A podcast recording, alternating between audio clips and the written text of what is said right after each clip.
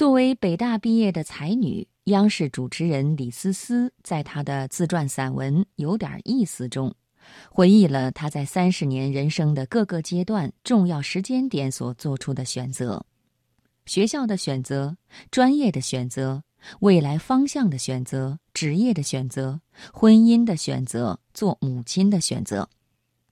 这些选择在取舍之间，更多的是一份坚持。相信李思思的故事会给八零九零后的朋友们以深刻的启迪。接下来的读心灵，我为朋友们节选李思思的《有点意思》这本书中的一个章节——蜗牛的天空，一起来分享。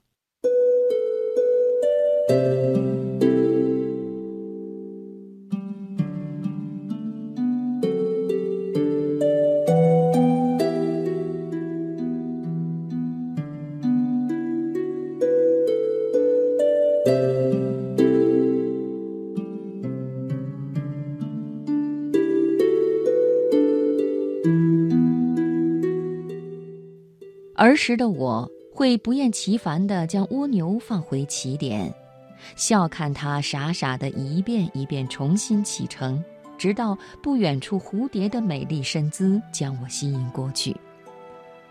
正如天使无法触及海豚的眼泪，海豚亦无法亲吻天使的翅膀一样。美丽的蝴蝶始终无法知道，其貌不扬的蜗牛是经历了怎样的长途跋涉、辗转艰险，才得以与它共处一片天空。别看蝴蝶的天空斑斓旖旎，其实蜗牛的天空同样湛蓝无比，因为它懂得执着和坚定。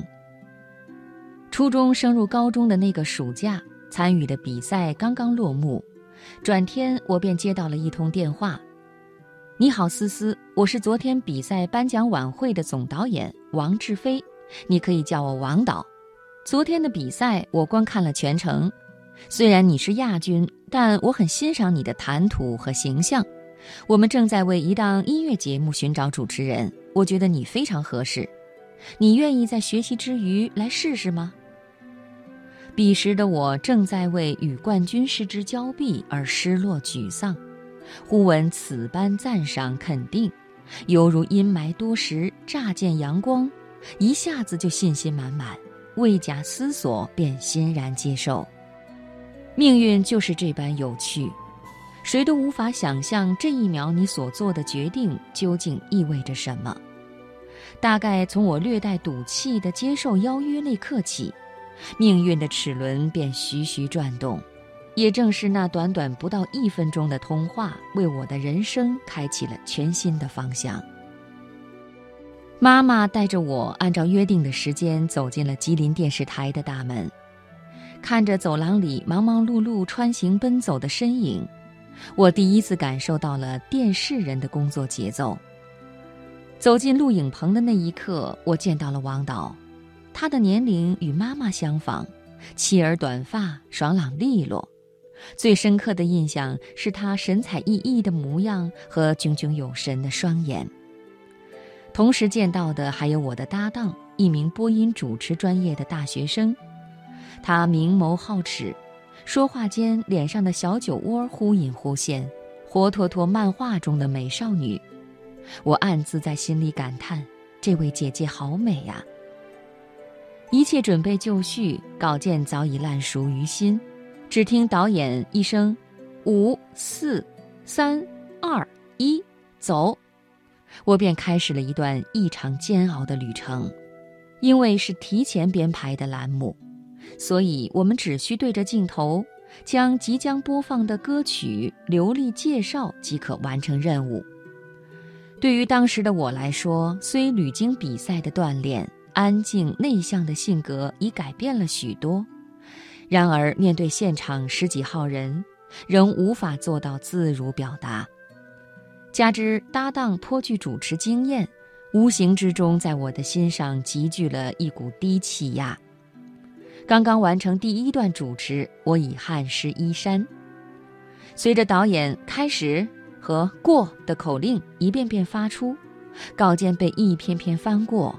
终于熬到了结束语的环节，许是被即将到来的胜利所鼓舞，颇为兴奋的我，语速也情不自禁地加快了不少。一个不留神，便将“请大家一定要与我们栏目联系”说成了“请大家千万不要与我们联系”，瞬间全场哄堂大笑，而我自己竟浑然不觉。天知道那一刻我究竟神游何方。这段口误也为我的第一次主持画上了不太圆满的句号，成了许久之后大家仍然会偶尔提及的笑谈。庆幸虽闹过笑话，王导仍然坚持为我提供了那方小小的舞台——唱片街。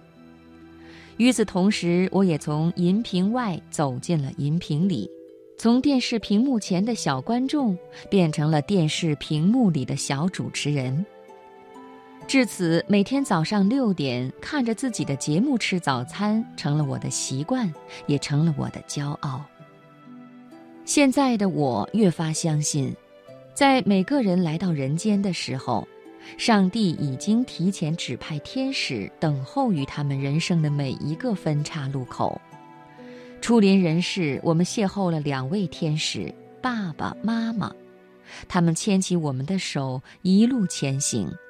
直到有一天，他们再也无法跟上，便会欣慰地松开手，不做我们的牵绊，却仍默默跟随陪伴左右。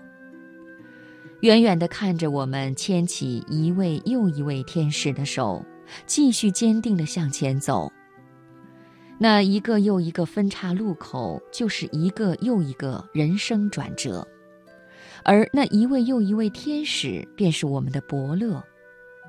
如今偶遇瓶颈，面对挑战，我仍会习惯性的拨通王导的电话，征求他的意见，聆听他的指点。正所谓知遇之恩，没齿难忘，终生为报。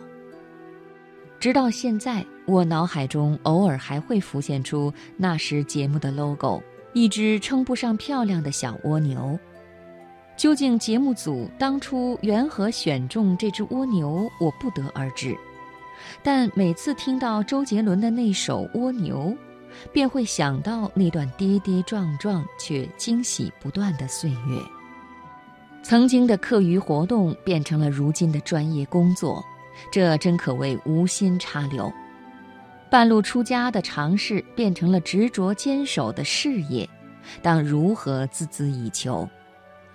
大千世界，有人选择做一只蝴蝶，痛力破茧便可一飞冲天；有人选择做一只蜜蜂，忙碌无休却可酿蜜品甜。